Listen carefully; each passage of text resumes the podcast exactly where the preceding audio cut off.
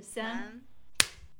好，这里是 Della，是一个昨天用一个性感炸弹浴球泡澡把自己泡晕了，早上起来赶紧去吃了一碗豌杂面回神的 Della。嗯，这是一个那个最近买了一个新的沙发，然后每天都想要躺在那张沙发上的竹子。Elle avait des bagues à chaque doigt, des tas de bracelets autour des poignets, et puis elle chantait avec une voix qui sitôt m'enjola. 那今天的话题是什么呢？是为什么道理都懂，却仍然过不好自己的一生？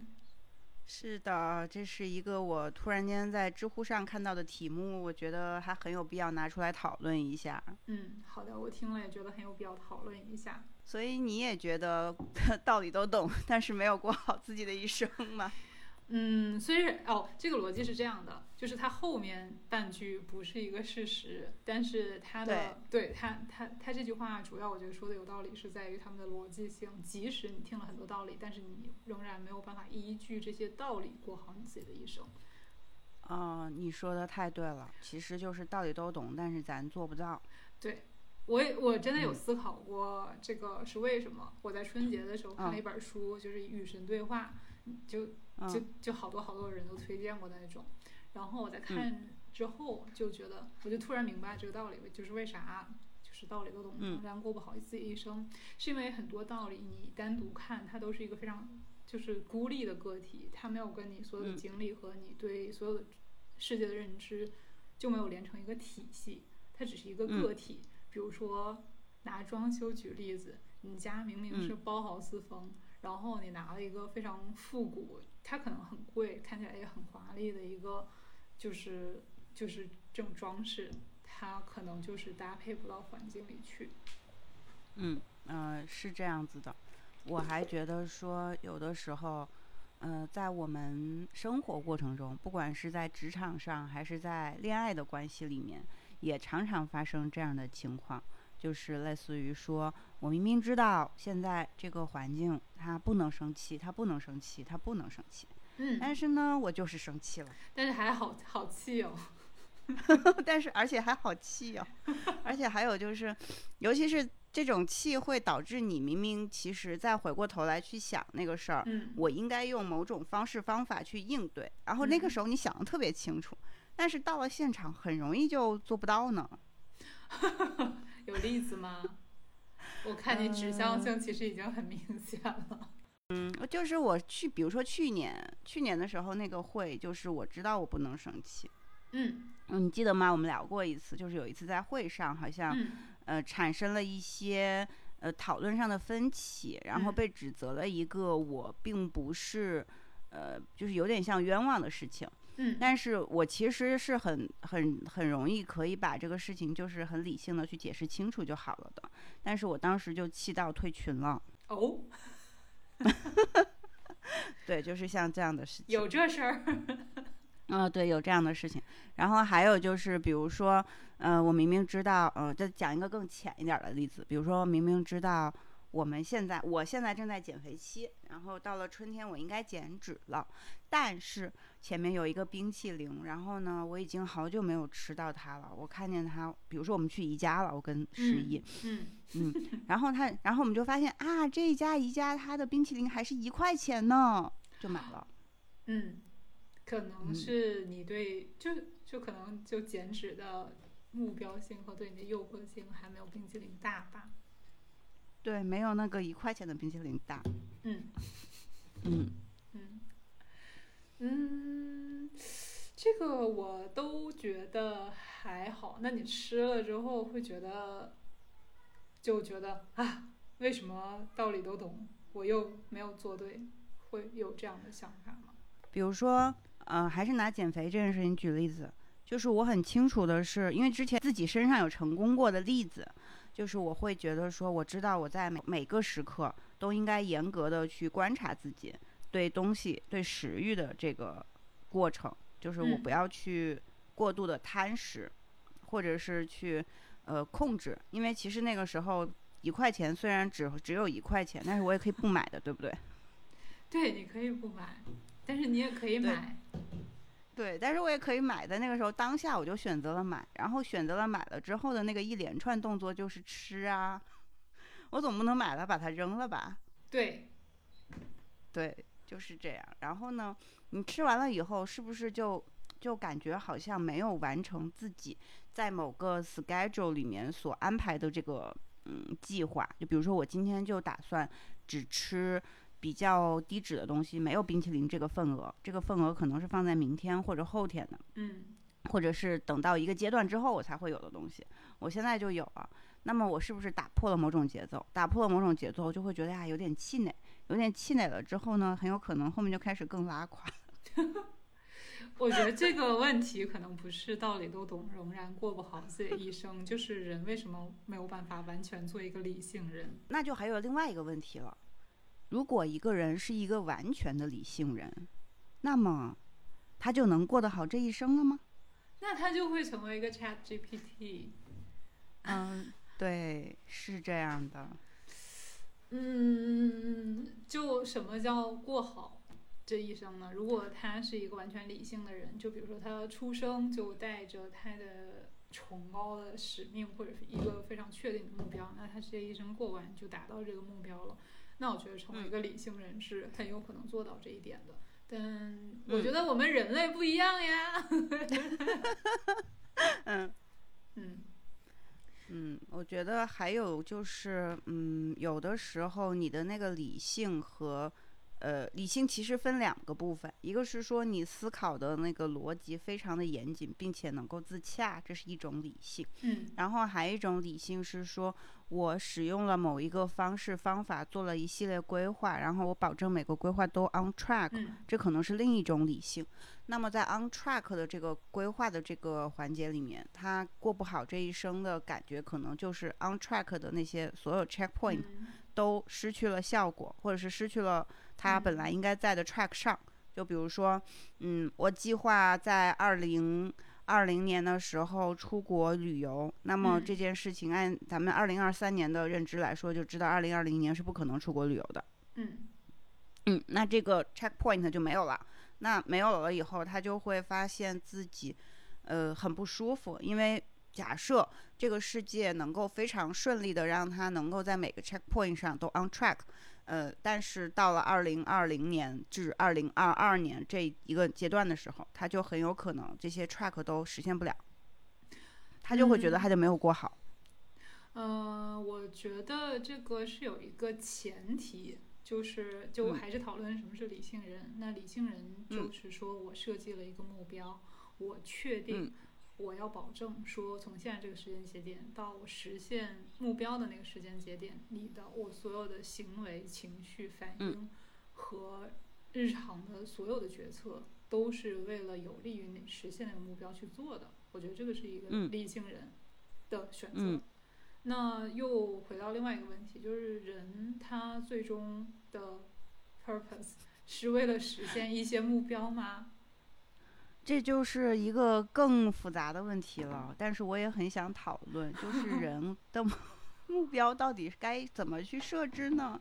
嗯，好啊，人的目标应该怎么去设置啊？这个话题非常好，就可以 echo 到我刚才提出那点，就是我也想过这个问题的一个契机，是我看了《与神对话》那一本书，因为它里面有很多想法。和提出的很多观点，我都觉得挺认同的。而且我觉得那个书比较好的一点呢，是说他所有提出的观点，他都讲了一个闭环的故事，就那里所有的观点他都能串起来，就有逻辑。因为相当于对于我们来说，我们都是成长在科学观、教育环境和信息环境里的一代，你更容易接受的是说每个观点其实它都是环环相扣的。为什么 A 能推理出 P？B 为什么因为 B 我才能到了 C？就它里面所有观点是有一个 whole story to tell 的，所以我就觉得那本书就挺好的。它没有单独的是说一个道理孤立的去看，说讲跟你讲一个人生道理，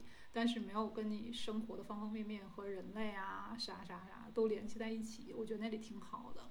呃，我看完觉得那里主要一个观点就是人之所以成为，就是他的就是与生俱来的 purpose 就是，呃，创造和表达，就这个和对。对，这个其实就跟就我有一个既定的目的，其实没有太，就是他们两个不是直接画等号的关系。嗯，创造和表达。好的，嗯我觉得首先我要去买这本书。倒也不用，我可以寄给你。好的，好的，好的。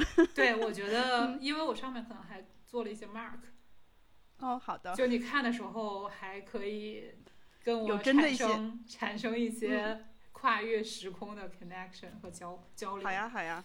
嗯嗯，他讲的非常完整，他他里面讲了一些有关宗，就是带了一些有关宗教的观点，对，但是他嗯又完全不是，他不是说 OK 人就是就是一个神的附属品，或者是就他和他讲的人类和神的关系跟很多宗教讲的可能不太一样，但是他又 leverage 嗯了一些宗教，尤其是不管是西方也好，东方也好的宗教到里面。嗯，然后最后那个书其实还是以我觉得啊是一个以人为本的观点，就嗯人但人人类其实也是。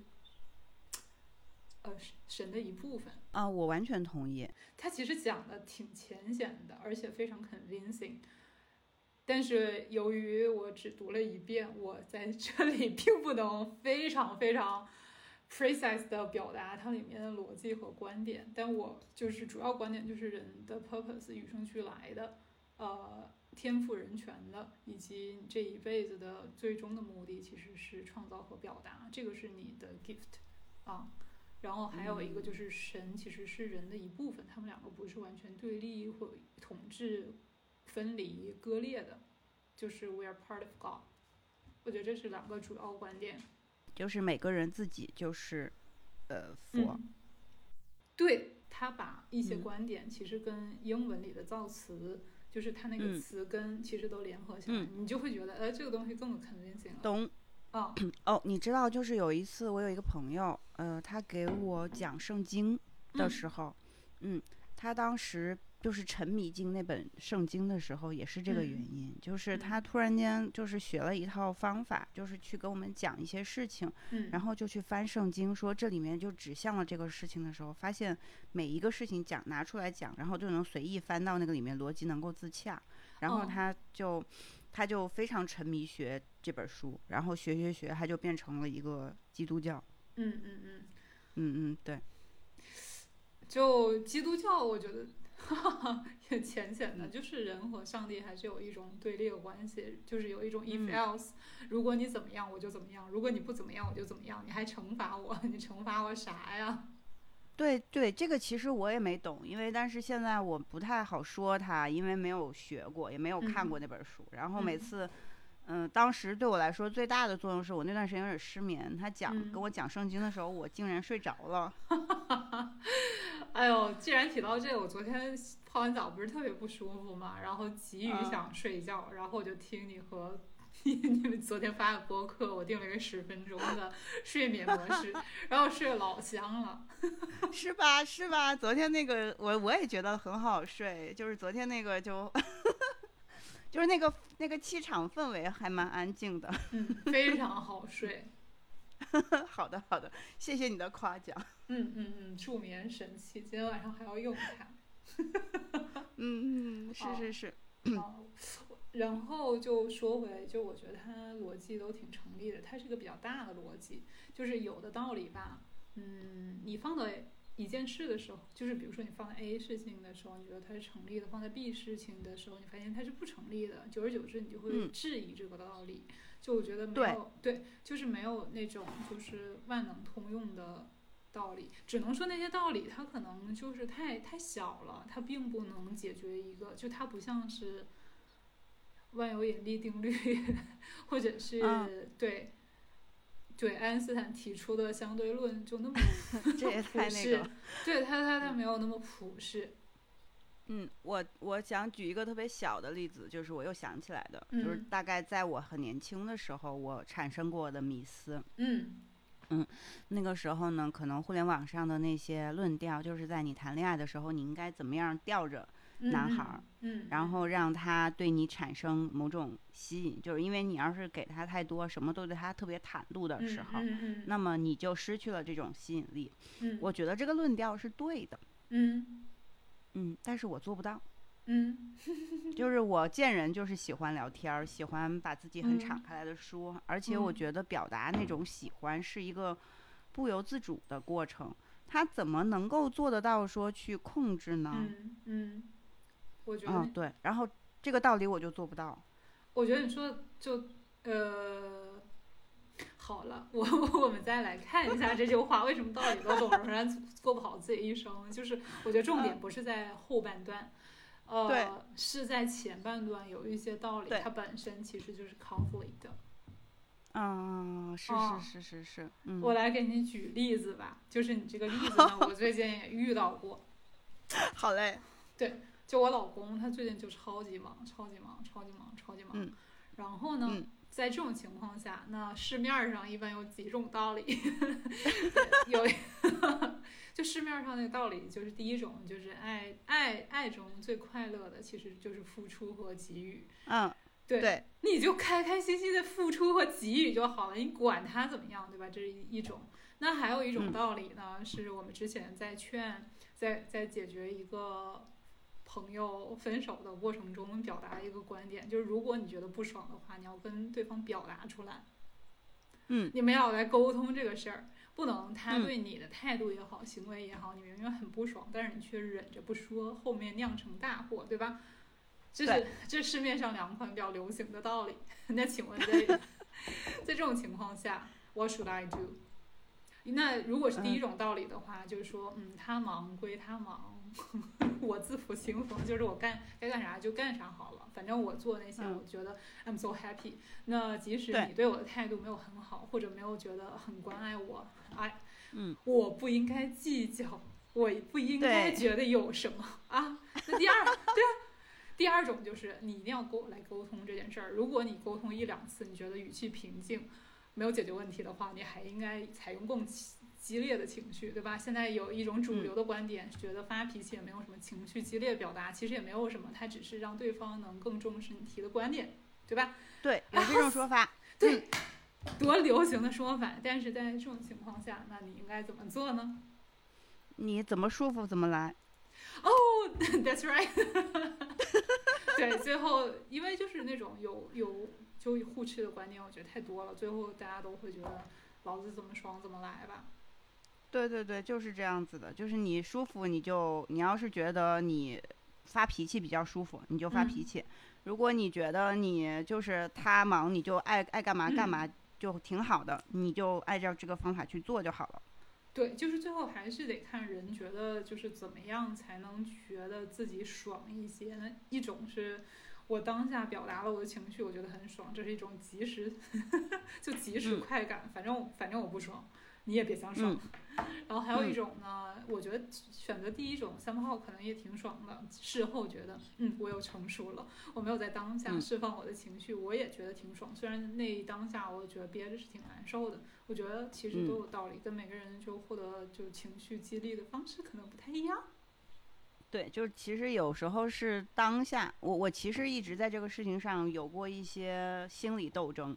嗯就是在比较早的时候，我会觉得这两个东西它是你必须按照某种方式来做的。你要是不按照这个方式来做，后面的事情你是需要呃更呃就是去承担你没有那么做的责任。嗯那么就会，我就相当于假设了这个世界上有一套对的方法论和对的逻辑存在，然后我做的是错的。嗯嗯然后那这样的话，我得到的那些结果，我就需要去承担，然后我就开始内耗了，因为我就嗯会一直觉得说，我是因为没有按照那按照那嗯套方法论去做，而去获得的这个结果。好，那我们现在已经讨论出来一个非常有价值的观点，就是其实也没有对错。你看现在主流流行的观点，其实都有这么多 A、B、C、D。我刚才只是举了两个，我相信有更多的观点，对吧？那可能比如说当下一个情况有五个主流的观点，如果你没有按照 A 做，那你一定是选择了 B 或者是 C，你只是选择一条不同路而已。而且这个世界其实不只是因为我们自己的选择，就。就如果这么想的话，可能就是其他世界都是任我们操控的。如果我们选择了 A，这个世界就会往 A 走；如果选择了 B，就会往 B 走。但其实周围环境和跟你交流的人，或者在同一事件的人，他也有很多变数的。对的，所以我们也不需要为此而感到困扰。嗯，不困扰。嗯，对。嗯。就因为这些道理都对，所以相当于选择哪个也没有关系，就看当下自己想要选择哪一个，选择哪个比较快乐，就选择啥。对，而且我觉得人可能在每一个阶段选择的，就是，就是就是就是行为的 option 可能也都不太一样。就当时那个选择是我们在那个年纪、情境和心境下能做出的唯一的最好的选择。对，是这样子的。嗯，嗯，反正你再来一遍，有可能还是会做一样的选择。对，嗯，所以就没有过不好人生这个后半句了。对，嗯，然后接下来我们该用哪些道理来生活，或者是说我们没有道理也可以。我觉得现在跟古代相比，其实最好的一点就是有很多道理。就是对于一件事儿有很多不同的观点和说法，而且这些流行的说法其实都挺有道理的。你想想，如果是在作为古代，你可能就只有一个选择：你老公死了，你还改嫁，你就给我守寡吧你，你没有选择。主要是市面上的道理太多了，然后道理和道理之间都是可以打架的，就比较麻烦。嗯，是的。而且就是我觉得，就观点和观点之间打架就挺好的，说明了我们现在生活在一个非常多元的社会里。没有道理更好。对，没有，其实就没啥道理。我还做了一点小的功课，就是类似于去看看知乎上别人都是怎么答的。对，别人都是怎么答的呢？嗯，每个人的角度都不太一样，都还是以道理都懂，仍然过不好自己的这一生这个问题作为问题来去回答的。有的人就会他的角度就是说，当局者迷，旁观者清，然后你身在局内就是看不清的。这种情况要听旁边朋友的建议呀。哎，那这其实也是一个问题，比如说。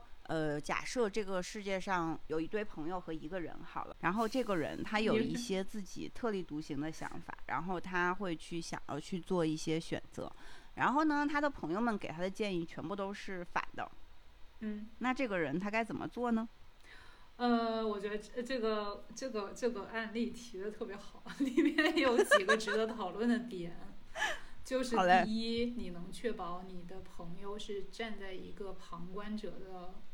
呃，理性视角来看的这个事儿吗？这是第一。嗯。然后第二，嗯，如果不是的话，你朋友是带着你自己的经验和价值观来给你建议的话，那如果你听从了朋友的建议，那你就会认为他的人生选择是对的。那你想重复他的人生吗？然后第三就是说，你真的想过一个完全正确的生活，而不在乎自己是一个什么人吗？嗯，nice，nice，好严谨的逻辑呀！啊，是啊，我们都是在科学观 教育体系里成长的小朋友，真的啊，对啊，你把这些 scenario 都举出来了呢。对对对对，因为我们最近就遇到了身边有有朋友，又有没有？就是还是他。是的，就是可能当这个人他自己有自己的决策和自己的想法，然后旁观的人看上去就会觉得说，呃，并不是如此。嗯，嗯，对的。嗯，反正朋友是这个观点，你是这个观点，你自己选，你自己去选就好了。对，其实其实最终选择的人还是在他自己，他他要怎么选怎么做是他的事情。是的，然后知乎里面后面的答案就说，人在做选择的时候，本能是第一位的，智力是第二位的。也就是说，就算你有一个道理在那儿，然后你会根据你的本能做选择，而不会根据你的智力去做选择。对，这是在人没有听任何 市面上流行的道理的一个情况。就对对对对对，就是我们刚才说，就一个完全理性人的选择，就是我的每一个动作或者每个决策都会向着我的目标去。然后这个说的就是我根本没有目标，我就是一个本能，我的本能就是繁殖 和生存。啊，对，你，最近我在看那个一个美剧，叫做《最后生还者》，你看了吗？没有，我在看《黑暗荣耀》。好嘞，对，反正就是那个里面就是在讲这个世界已经差不多毁灭的差不多了，然后呢，那个你相当于生存物资也没有多少，然后人们其实生活，嗯，应该说生存就是凭本能的，所以就是一定会有打打杀杀，就是比如说常常是不是你死就是我活，因为如果我出现了，我就在占用资源，那么。多一个资源，多一个占用资源的可能性存在，我的生存条件就变得更差了，所以我就要把你消灭掉，就一直都在这种环境里面，所以呃，所以这个时候本能就是优先的。嗯，比如说著名的大大逃杀规则里，那可能在这个环境下，大多人都是遵循自己的本能的，但是可能也有少数人他会再做一些理性的判断。嗯，嗯，我还可以用这个剧里面的那个最后一集的一个场景给你举例子。好的，就是女主角身上可能拥有一种能力，是能够给全世界的人带来免疫苗的。嗯，疫苗你懂吧？嗯，就是咱们现在刚好有这个刚经历过这个事儿，应该是知道疫苗的作用能起到作用。就只有这女主角她一个人拥有这个能力。嗯，嗯。但是这个东西在他脑子里，就是说，如果想要取得疫苗，要把他脑子给切开，嗯，然后切开就有可能这个女主角就会死，而且很大概率会死，嗯。嗯，然后跟他一起的男主角呢，就是跟就是他是护持这个女孩一直走到了就是那个能够给他解剖的那个团队，但是嗯。这个解剖的团队告诉这个男主角的真相就是，他们要把这个女孩等于是杀死了，来取出来去制造疫苗，而且这个制造出来的疫苗有可能不 work。嗯，那这个女孩也死了，这个世界也失去了这个可能性。嗯，嗯，这个男的该怎么办？啊，这个男的跟这女的啥关系？哦，这个男的就是一路上跟这个女的在就是探险，在在好朋友。就是那个男的比他大很多岁，就是父女父女父女之间的那种感觉。但是，呃，他们俩不是陌生人。就是这个男的，就是一个收了钱的护持者，然后护持这个女孩走到这个医院里面去，呃，带嗯带着这个女孩走到那个医院里面去，呃，做这个手术。他的目标就是让这个女孩的疫苗能够被提取出来，这是最初的目标。嗯。然后等到他经历千辛万险，就是他们俩建立起了父女之间的深厚友谊，因为在非常极端的前提下，他们就会建立起这种关系。然后之后呢，这个男的就嗯就像父亲一样，然后这个女女孩对这个男的也是觉得他像他自己的父亲一样，产生了非常呃难以割舍的分那种那种亲情感觉。嗯嗯，然后呢？呃，这个男的从那个团队的 leader 那知道真相之后，如果这个男的按照过去的他或者是他的目标来说，他应该把这个女孩交给这个团队，然后就走开，就过自己的生活就好了。这是按照理性脑应该做的事情。这个男的做了啥呢？这个男的把所有人都杀了，把这个女孩救了，把这个团队一个 team 的人都杀了。唉，嗯。他可太不理性了，嗯嗯，就我觉得这个就是，嗯，这个人这这个就是人类的变数。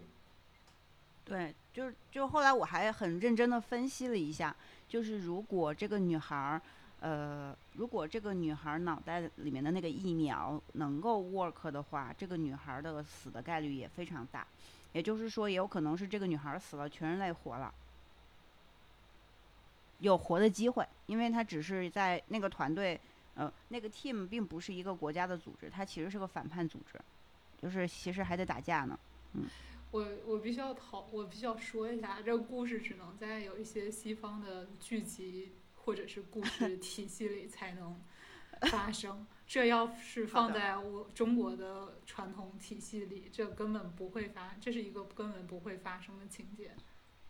嗯嗯，这个故事其实有一个前提，我没有给你讲清楚，就是这个世界已经分分分崩离析了，所有的地方都已经分崩离析了，因为，嗯，因为就是那是一个丧尸存在的世界，然后丧尸把这个世界搞得就是一塌糊涂。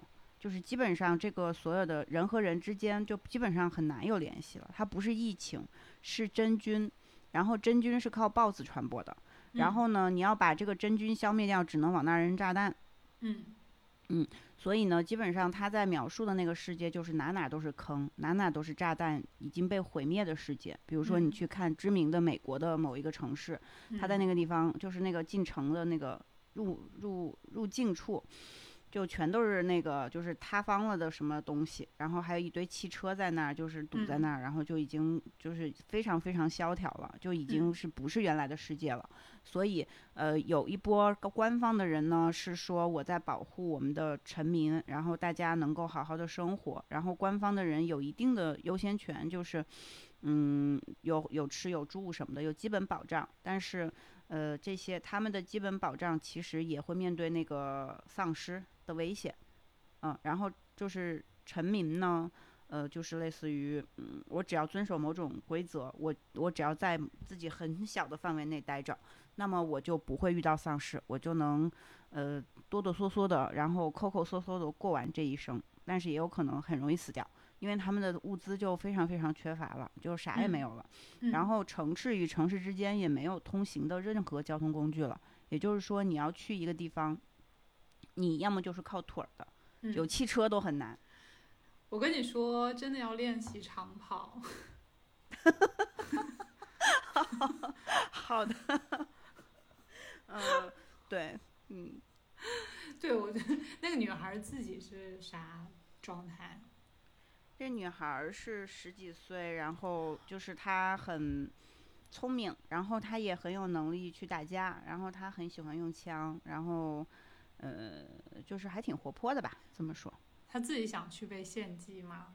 他不知道那是献祭，因为他不知道自己会死，他只知道他能够救人类。哦，嗯，反正就这个女孩最后不知道结果，她不知道这个男的为了她把所有人都杀了。那他自己不好奇吗？我不是过来献祭，我不是现在我不是来提取疫苗的吗？这事儿咋没发生呢？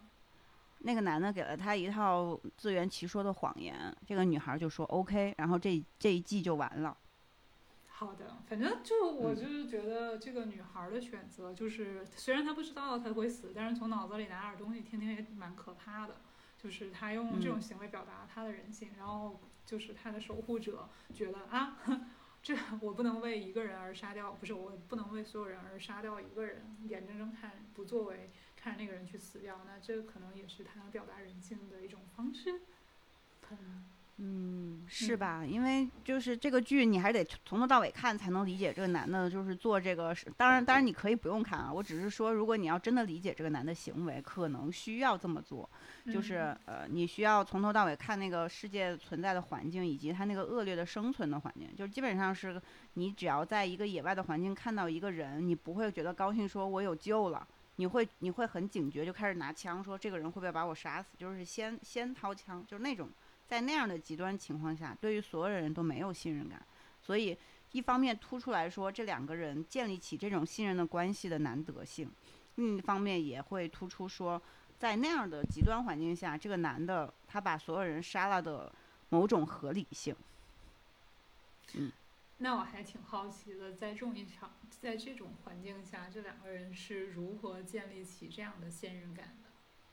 嗯，还挺好玩的，真的就是慢慢，就是这男的其实一直都很冰山男男子，冰山中年，就是特别冷酷的一个人。然后那个女孩就特别闲人，就像披萨一样闲人。闲人，闲人是那种非常 leisure 的闲，还是非常 annoying 的闲人？annoying 的那种闲，对于那个男的来说，他觉得很 annoying，、哦然后但是也是在保护他。就比如说你一个小女孩儿不要拿枪了这种，然后那小女孩儿就千方百计的在各种各种他们去到的人家里面偷着拿枪，就是拿好。然后在一些一个环境下，发现这个女孩儿自己有枪，真挺好，可以保护到自己，也可以保护到这男的。然后这男的就开始教这个女的开枪了，就有这么一个过程。嗯好的，觉得挺适合推荐剧集的 对，反正咱们今天这一集聊的也挺散的。啊，那可是非常散的。刚才聊的时候，对，就你刚才聊的时候，我不是提了一句我看了《黑暗荣耀》嘛，是因为我在开始我也没想看，然后在 up 那个 B 站上看了一个两个 UP 主的解说，花了一个多小时，然后后来又听了一期播客，去就再次比较深度的分析这个剧。听完了之后，我就决定去看了一下，就我觉得 咱俩以后也可以干这个事儿。嗯，可以。啊，好的，那我们第二个也说完了。嗯，然后第三个，第三个就是所谓的方法，就是你在极端情况下如何控制自己，然后说出正确的理性的话和理性的操作。嗯，深呼吸有用吗？嗯，没有，嗯 想不起来。嗯，它是一个需要练习的过程，就是练习冥想，然后去深呼吸才能起作用。就是在你天天练习的过程里面，你建立起了这个机制，知道你做什么的事情的时候，你都会嗯深呼吸。然后你在那个关键的嗯情况下发生的时候，你也嗯会不由自主的深呼吸，然后那就会起作用。哎，我觉得这个正好 echo 上了你上一上一个提到的，就是本能总是放在嗯第一位的，而智力放在第二位的，就是这个过程是把自己的智力转化成自己的本能。对，所以其实它就有一些可以训练的东西，有一些习惯性的这个呃行为是可以通过日常的训练，然后来把它变成本能，然后在一些关键时候起作用的，这个还真挺有效的。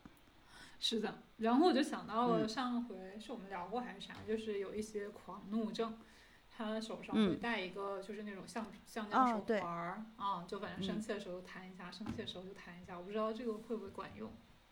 呃，会，这不是心理咨询师一般会对他的那个访客做的一嗯。些建议吗？嗯嗯嗯，我我还我嗯。非常想知道这个有没有用，因为我身边也有非常喜欢狂怒的人，我我想给他们买手环儿。这个可能需要他的咨询师基于他的情况给他一些建议就不 一定不一定手环有用。它的主要原因是，比如说我知道这个玩意儿可能有用，他可能对我就免疫了，嗯，我就有点潜意识的抵抗它了。你需要有一个二十四小时在你身边的朋友，当你要生气的时候就弹你。我需要，就比如说这个人他可能得知道我的喜好或者是什么样的方法对我来说更有用。假设哈，呃嗯，假设对于那个人来说深呼吸是没有用的，那么老那个就给了他一个手环，嗯让他可以弹一下，那么手环就是有用的。但是如果那个人他对手手环不喜欢，或者是很很抗拒，我为嗯了让这个事儿能实现，那可能对他来说深呼吸就是有用的。嗯，嗯。反正是不是还有喝水呀、这种方法？对哦，我还想起来一个特别好玩的，《风骚律师》，你看过吗？我知道，但是我没看过。嗯、它里面有一个哥哥，就是有一点儿神经性的那个怕电，就是他在他自己的家里面是不能开任何电器的，只要有一点电流声，他就觉得自己要敏感了，就是全身不舒服了。他其实都是心理作用。嗯，他为了治疗这个，然后他的咨询师就会告诉他一个方法，就是当他开始产生紧张、焦虑感，因为他走到外界环境上哪哪都有电，所以这个事儿是躲不了的，他就会开始紧张、焦虑嘛。嗯，他的咨询师就会告诉他说：“你去读你面前看到的这个东西，它是什么，然后它是什么颜色的，然后把它的形状描述出来，然后就能减轻他此时此刻对电的焦虑。他在自己开始产生焦虑的时候，他会说：‘哦，那是个钱包，那是个棕色的，它有一个搭扣。’然后他就会不由自主地去说，虽然好像最后有点神经质啊，就是看出来这个人，嗯对，但是他是在用这个方法缓解自己对于电的恐惧。”嗯，就是那个时候让他的注意力转移到另外一个东西上。对，有的人会觉得咨询师在告诉他道理的时候，他就会觉得咨询师说的道理是对的，但是他做不到。所以咨询师是有一个非常关键的职业操守，呃，和就是要做的，就是他不要去给他的来访者讲道理。嗯，我有的时候觉得咨询师像是就是修胡的，就。呃，你你家小时候有没有就是用搪瓷盆儿？然后有一种职业就是修盆儿的，就搪瓷盆儿或者是。对，就我们很小很小的时候，那个搪瓷的东西好像也没有那么长，它它不是一个日常消耗品，说我用坏了就可以扔掉。有的时候是或者是锅呀，或者搪瓷盆儿啊，或者 或者是夜壶啊，它漏了的话，可能有人来修。它修的方法就是准备一大盆水。然后把那个就是那个器皿放到水里，看哪个时候看哪个地方漏气儿，会冒泡，或者是之前就是骑自行车补车带的人，好像也是用的这种方法。对，就打，对，就打气儿，就就你就打就行了。就打的过程可能就是把来访者放在水里，然后你让他自己说说说，然后说着说就发现哎有一个地方漏气儿了，对。就 就他知道哪个地方漏气儿了，那个地方可能就是他自己最不舒服的地方，就可能不自洽呀，觉得自己过不去的，然后你就只只要让他自己把那个贴上一下就行了。对 对对对，反正他也不会告诉你就啊，第一应该怎么做才能让自己不漏气儿，他就让你就是提供一盆水让你。能找到，因为相当于我们平时，呃，就相当于漏气儿的车带，它平时暴露的反应镜其实就是空气，在空气里你很难有一个可视化的，就是东西让你能察觉自己哪儿漏气儿。那咨询师对于他来说，可能就是一盆水，然后你放在那儿，它气儿噗噜噗噜噗噜就被看到了。对，但是这这产生了另一个。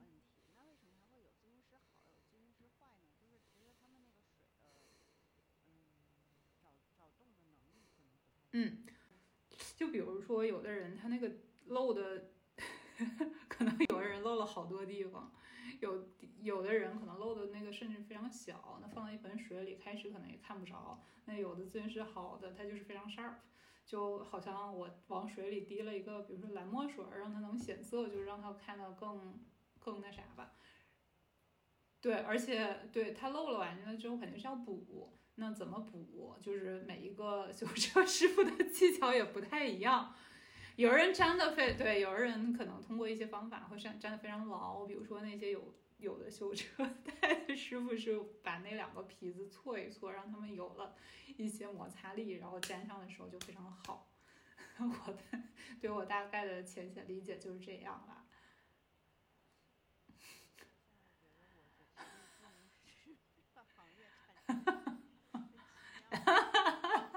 就有一种来啦，漏气儿啦，来。对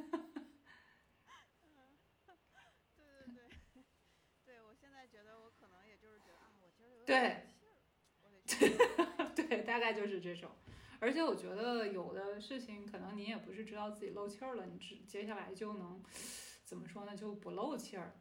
他可能就有的人可能发现总去修车师傅那儿，发现总是。前轮胎的可能偏左侧的地方漏气儿，可能是他平时骑车的姿势有点不太对，就好像 就补鞋发现你总是左后跟儿磨得特别厉害，说明你走路的姿势可能不太对。就我觉得这心理咨询还是可能比那个补车带的要高级一些，他可能会通过你反复去看到看看你哪儿漏气儿，可能会反映一些你骑车的习惯或者用东西的习惯，他可能还会跟你说，如果你以后想不再。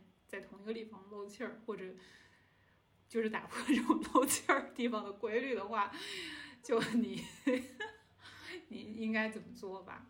而且我觉得都是有一个学习的过程。哈哈哈我下一次给人介绍心理咨询师，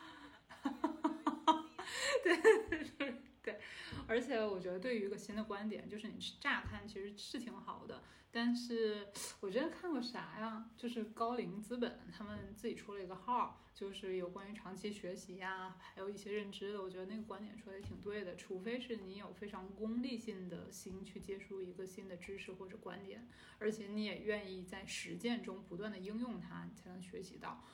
否则，它你看完它就是好就结束了，它也不属于你。就哦，是这样的。这是我现在遇到的，我常常会遇到的问题，就是你学了一个东西，然后它能怎么使呢？好像就不知道了，就是因为其实它没有一个嗯清晰的目标性。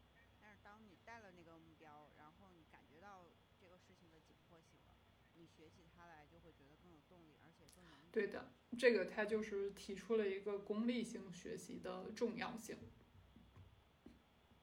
嗯，嗯，对，就就就就那么多好的道理，它都挺漂亮的，就好像我们，比如我们做装修去宜家或者去更 fancy 更高档的家具店，你看那些都挺，那些软装都挺好看的，但是它同时也挺贵的。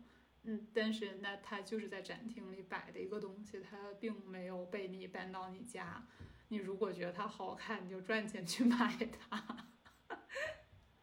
对，其实就是这样的，因为其实咱们作为现代人，就是被科学思想教育下体系下长出来的人，现在我们是很容易去相信逻辑和相信某套体系的，但是这个体系是不是适用于自己？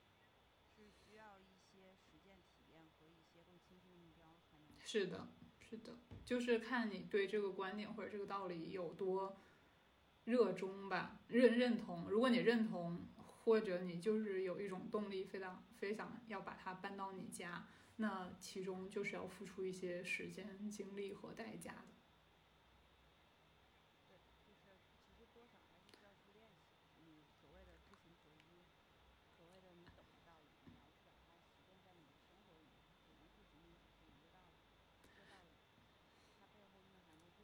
而且你是要付出一定的代价的。比如说，我家就是包豪斯风格，我就看上一个青花瓷瓶，我为了要青花瓷瓶，我可能要把我家其他东西都打掉、砸了。对啊，我家非得要装上新中式来配这个花瓶，那可能就是真的非常想要这个青花瓷瓶了。嗯，嗯。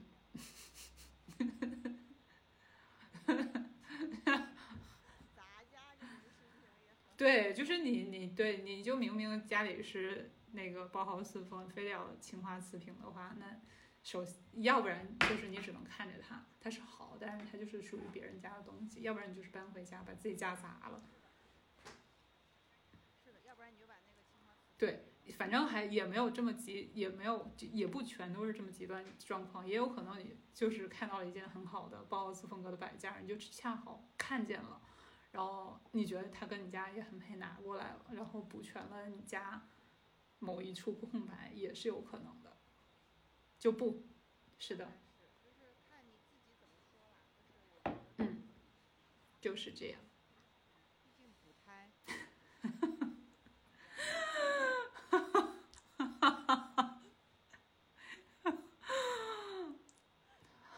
好的。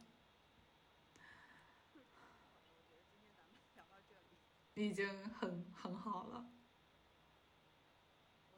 好的，那我们拍手来结束今天喽。好，一二三。